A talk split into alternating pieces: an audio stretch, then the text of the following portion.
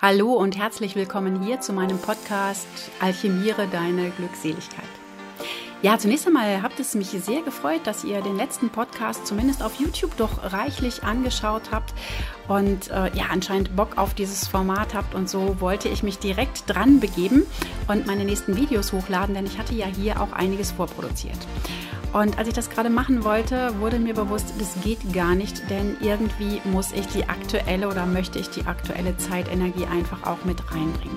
Denn hier in diesem Podcast dreht sich ja alles ums Bewusstwerden, ums Erwachen, auch in der neuen Zeit. Und da ist der Zeitaspekt halt doch auch irgendwie immens wichtig, so dass ich mich dazu entschlossen habe, jetzt immer dienstags und mittwochs hier die Podcasts zu drehen, zeitnah und sie euch mittwochs abends um 18 Uhr zur Verfügung zu stellen. Denn ich habe am Wochenende die Nachrichten geschaut und da waren so viele Bilder, die mich gerüttelt haben, gerührt haben. Und ähm, zudem kam dann auch noch, dass privat einige Konfliktsituationen einfach auch im Feld lagen. Und ich weiß nicht, wie es dir geht. Vielleicht hast du auch das Gespür oder das Gefühl, dass da gerade noch mal so alles hochbrodelt und wirklich gerade ähm, alles mit Konfliktenergie einfach geladen ist. Und vielleicht stellst auch du dir die Frage, wie geht man denn mit dieser Konfliktenergie um? Und dazu möchte ich dir jetzt hier diesen Podcast aufnehmen. Am Ende gibt es auch noch ein Tool, ein mögliches Tool, um mit Konflikten umzugehen. Deswegen, es bleibt spannend. Bleib also dran. Mein Name ist Britta Remmel. Ich bin Tarot-Coach und Dozentin der Akademie Alchemica.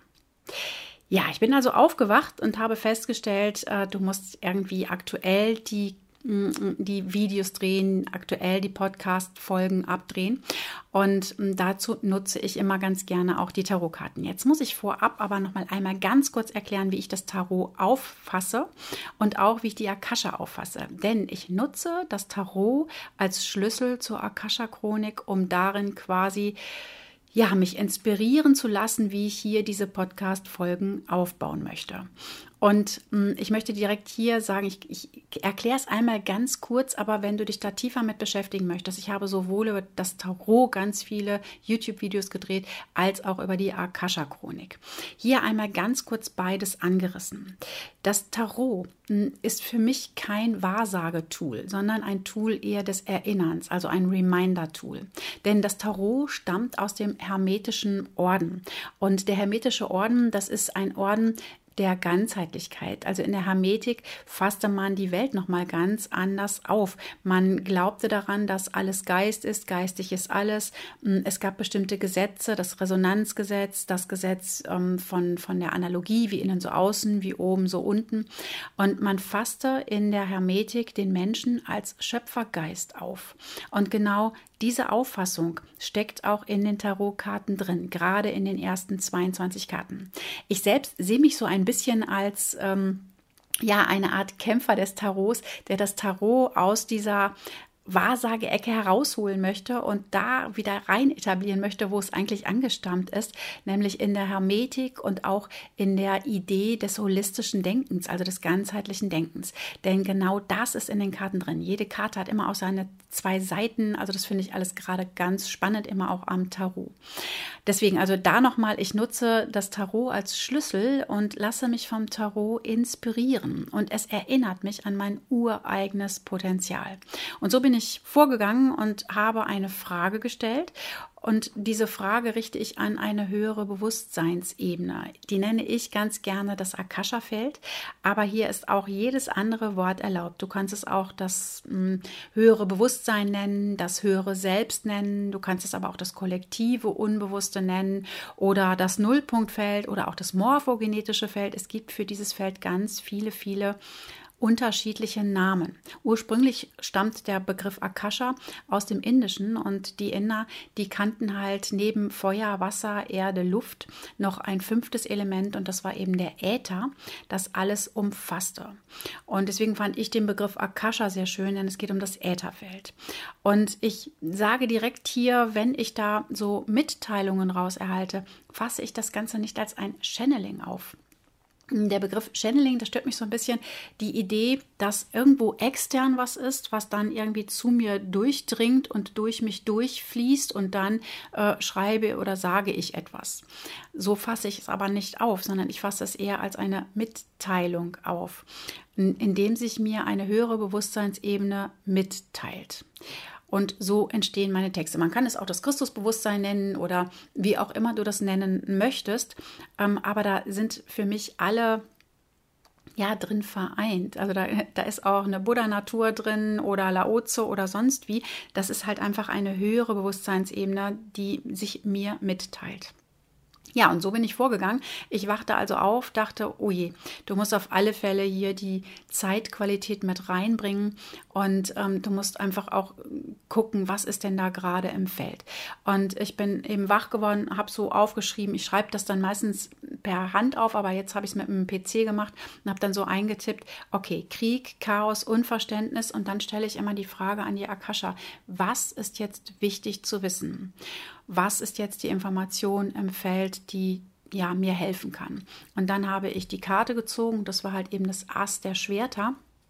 Und das ist die Karte, um die es heute geht.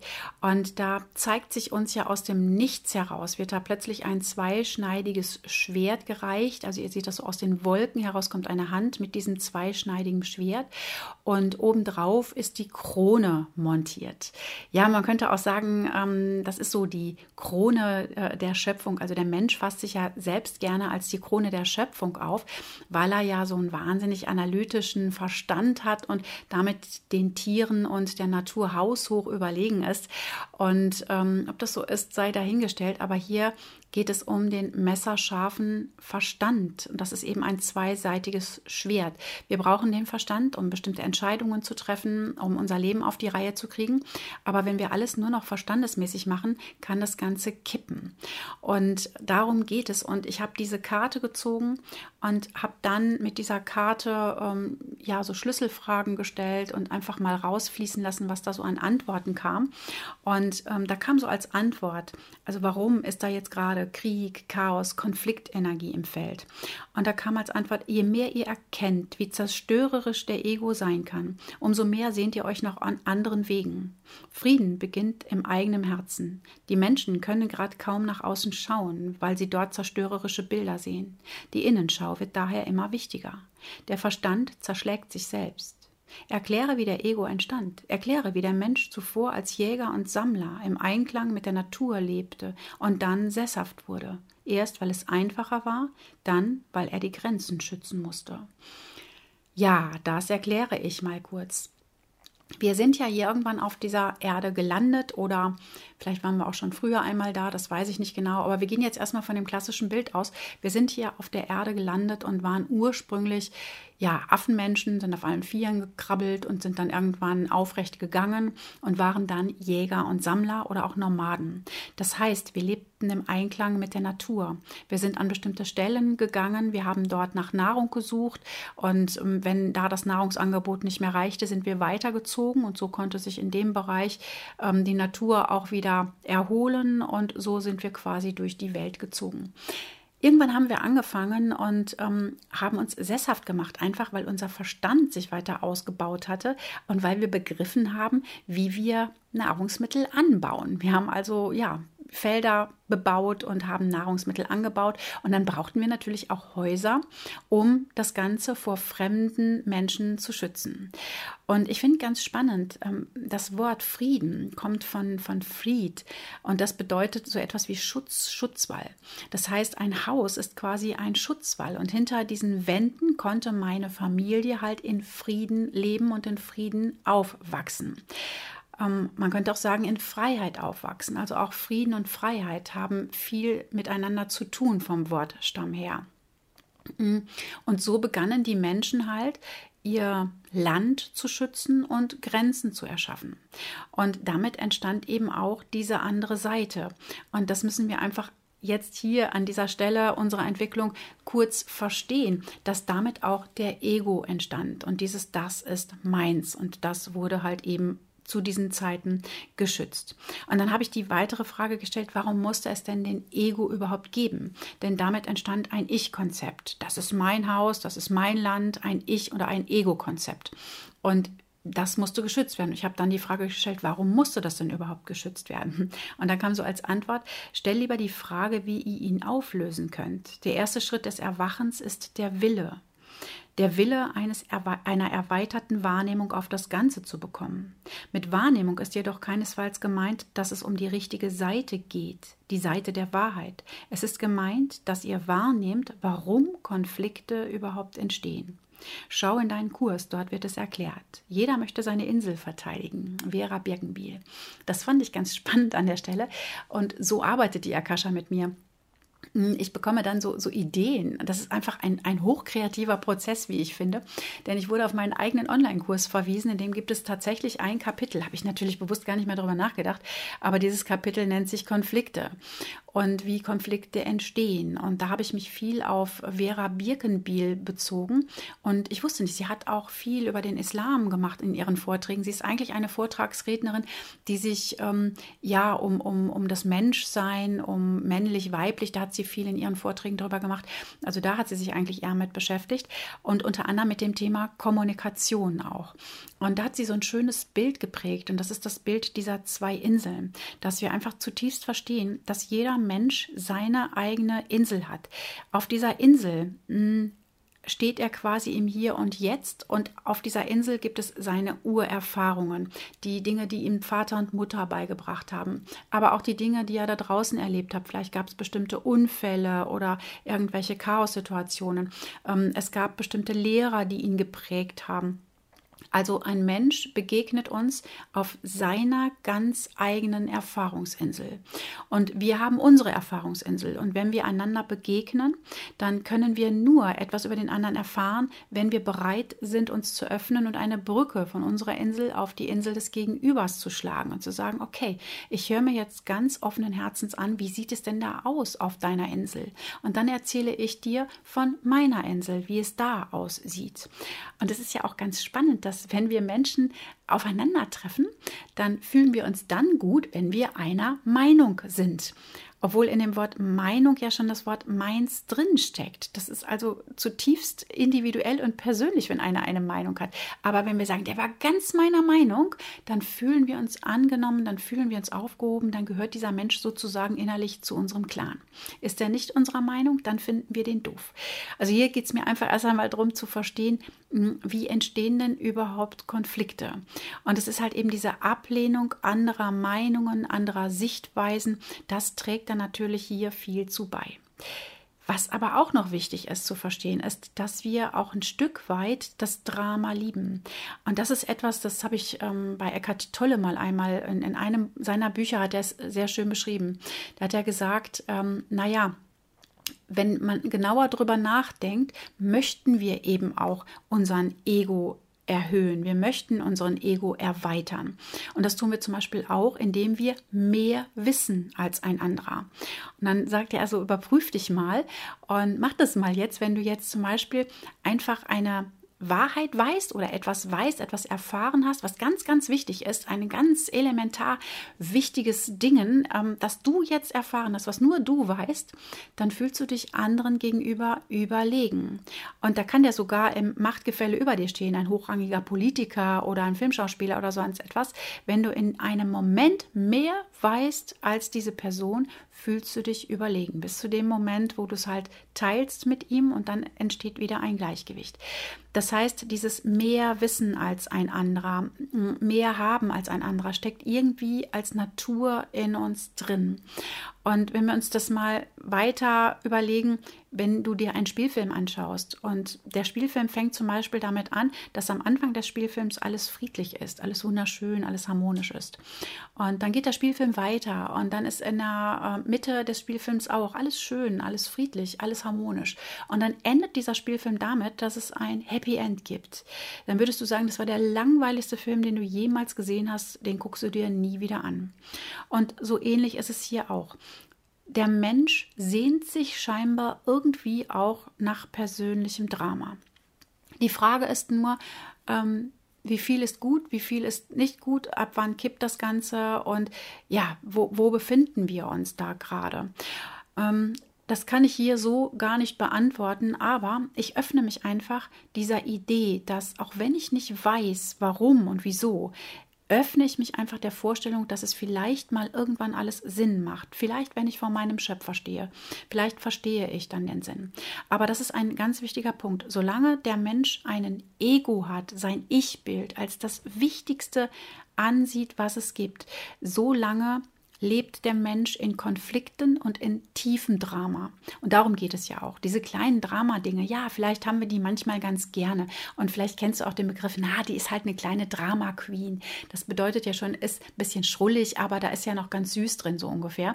Aber es gibt eben auch das große Drama, was wir nicht haben wollen. Und das ist eben immer ein Ungleichgewicht. Und ich glaube, darum geht es gerade. Zu erkennen, ähm, wann sind wir denn in unserem persönlichen Drama, wo wir sagen, ja, das ist eine spannende Herausforderung.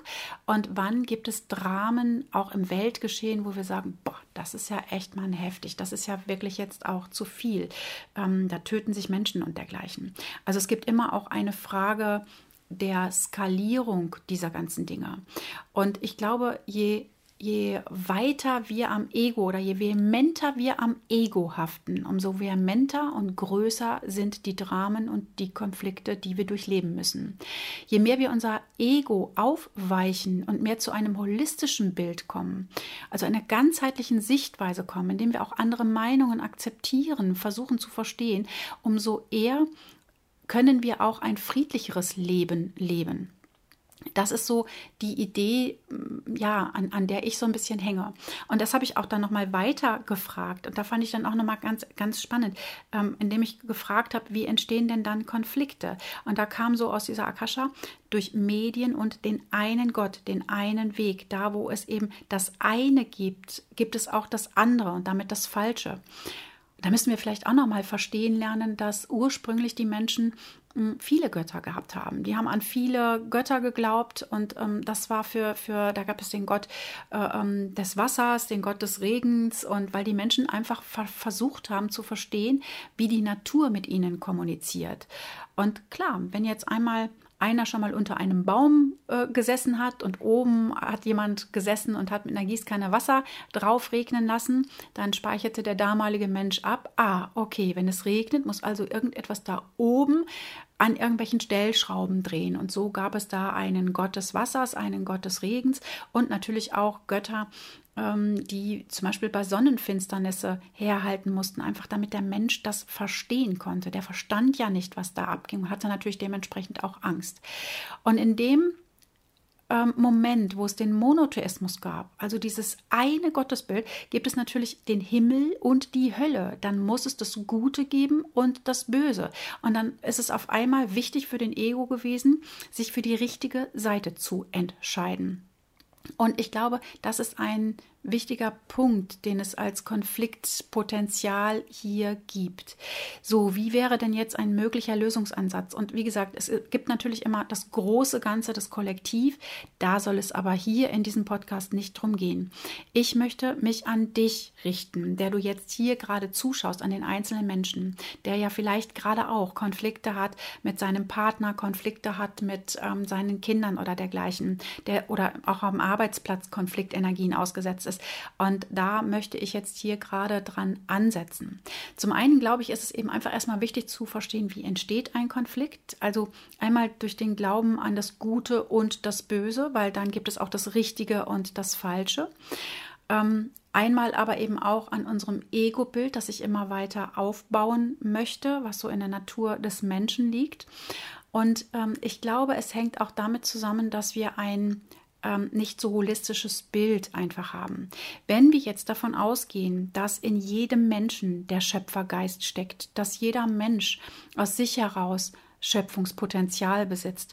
Ähm, wenn wir davon ausgehen, dass alles eins ist, dann ist es nicht mehr so notwendig, dass ich dagegen ankämpfe. Das ist ja das holistische Weltbild, was ich auch gerne mh, hm, verbreiten möchte, also dem ich auch gerne anhänge, weil die Hermetika, also das Tarot, das äh, ist ja alles dieses ganzheitliche Denken, dieses ganzheitliche Weltbild. Ja, und ich glaube, dass das wichtig ist, das mehr und mehr zu fördern. Und das beginnt damit, dass du erkennst, dass du Schöpfergeist bist, genauso wie jeder andere Mensch auch. Und dass wir uns unsere Welt mit unserem Denken, Fühlen und Handeln selbst erschaffen. Das bedeutet, du bist also durchaus in der Lage, für Frieden zu sorgen, indem du in deinem eigenen Herzen für Frieden sorgst.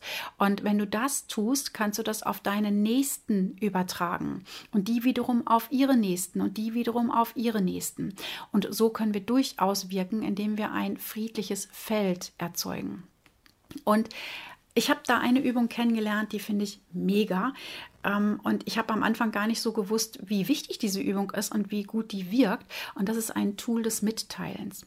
Das ist zum Beispiel etwas, was ich mit meinem Partner mache. Also ich habe auch schon ganz andere Partnerschaften geführt und in dieser Partnerschaft ist das aber eben gerade möglich und das finde ich total gut. Und, ähm, und zwar geht das folgendermaßen, dass wir uns abends eben treffen, wenn mein Partner zu mir kommt und dann gucken wir uns erstmal so ein paar Minuten lang einfach in die Augen, hören dabei unsere Lieblingsmusik und meditieren dabei quasi so ein bisschen. Dann sage ich erst einmal, mal drei Dinge, für die ich dankbar bin an dem Tag. Mein Partner macht das auch. Und ähm, dann teile ich mich meinem Partner mit und ich erzähle ihm, wie es mir gerade geht, wie ich mich gerade fühle. Und das bleibt so stehen. Also ich teile mich zum Beispiel mit, indem ich sage, auch heute war ich ein bisschen traurig, weil dies und jenes nicht geklappt hat. Oder ich war ein bisschen wütend, weil ich das irgendwie heute mit dem Ton, mit den Videos, Kameras nicht so hinbekommen habe oder so etwas. Ähm, ich teile mich meinem Partner mit. Und mein Partner hat nicht die Aufgabe, das gut zu machen, sofort mit einer Lösung herzuhalten, sofort dran rumzudrehen, sondern es geht einfach nur erst einmal in dieser Übung ums Mitteilen. Und dann darf das so stehen gelassen werden. Und ähm, ich ich habe dann hinterher gespürt, dass es manchmal reicht, dass ich mich schon wieder besser fühle. Aber nur dann, wenn ein Mensch in einer absoluten Präsenz vor mir sitzt, mich wirklich anschaut und dieses Gefühl für einen Moment mit mir gemeinsam im Raum halten kann, dann ist das eine unglaublich heilsame Arbeit, die Menschen miteinander machen können. Ja, und dazu möchte ich dich hier an dieser Stelle einladen, einmal diese heilsame Arbeit mit deinem Partner, deiner Freundin zu machen, indem du sagst, pass auf, wir teilen uns jetzt einfach mal mit, wie es uns geht. Einfach nur reinspüren, wie geht es dir heute, was sind da für Gefühle. Und es geht nicht darum, dass ich das besser machen muss oder äh, äh, lindern muss oder so etwas, sondern ich nehme einfach nur teil. Ähm, ich, ich bekomme das einfach nur mit.